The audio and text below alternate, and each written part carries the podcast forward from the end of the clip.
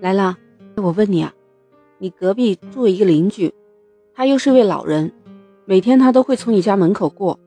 要是你发现有好几天都没有看到他的身影呢，或者他们家的门都没有开过的声音，那你会是什么反应呢？你会觉得自己需要去管管，去了解一下发生了什么事情吗？欢迎走进简化生活，我是卓丽萨。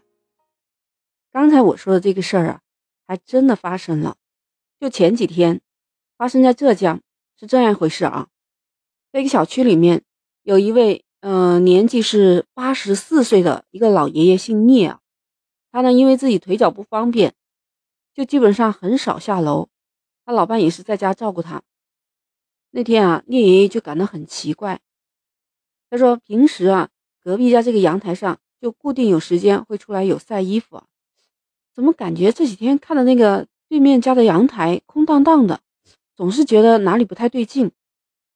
关键还有一点，就是隔壁家这位是住的一位奶奶，她其实每天她每次出去倒垃圾都要从自己家门口过，但是感觉这几天了都没有听到她的身影。哎呀，他就觉得不太对劲，他就跟他老伴犯嘀咕了。于是他就打电话给他女儿，向他女儿求救。他女儿啊下了班以后，专门就赶回家了，家也没回，直接就跑去隔壁奶奶家去敲门。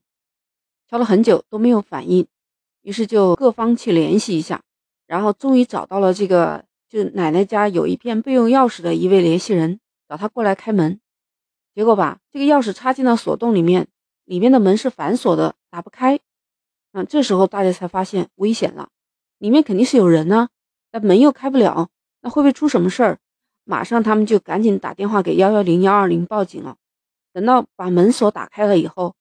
到卧室一看呢，这个林奶奶就躺在卧室的地板上，动也动不得，大小便还失禁了，感觉还有点微弱的呼吸啊。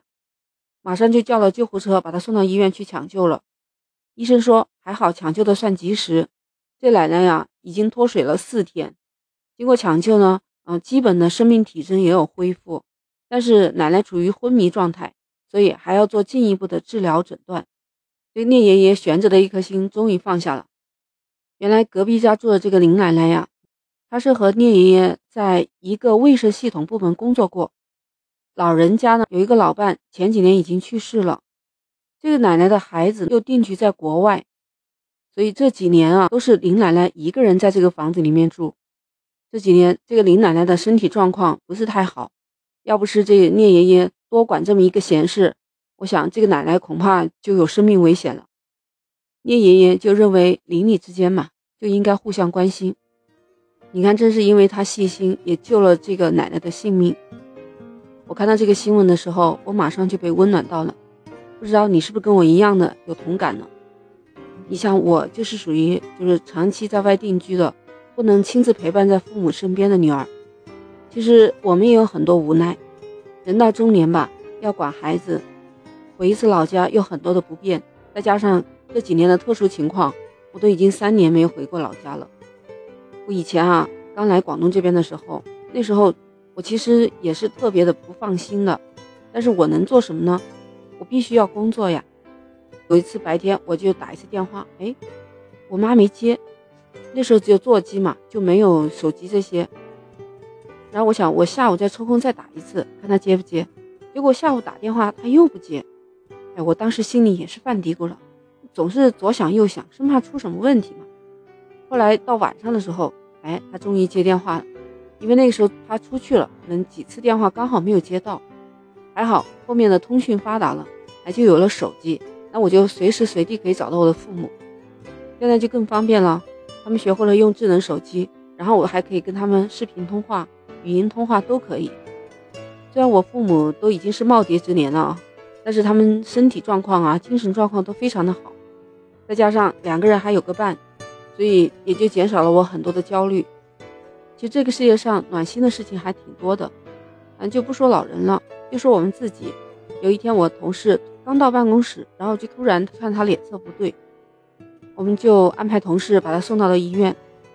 你说一个人出门在外，没有亲人在身边，那比如说同事、朋友还有邻居能帮得上忙的，那尽量给他们多一点帮助。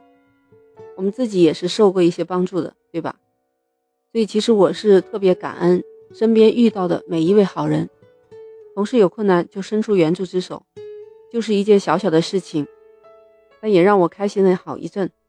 你是不是也有这样的情况呢？可以在我的评论区留言，每天为一件我们值得感谢的小事打卡。那我们今天就聊到这儿，下期再见。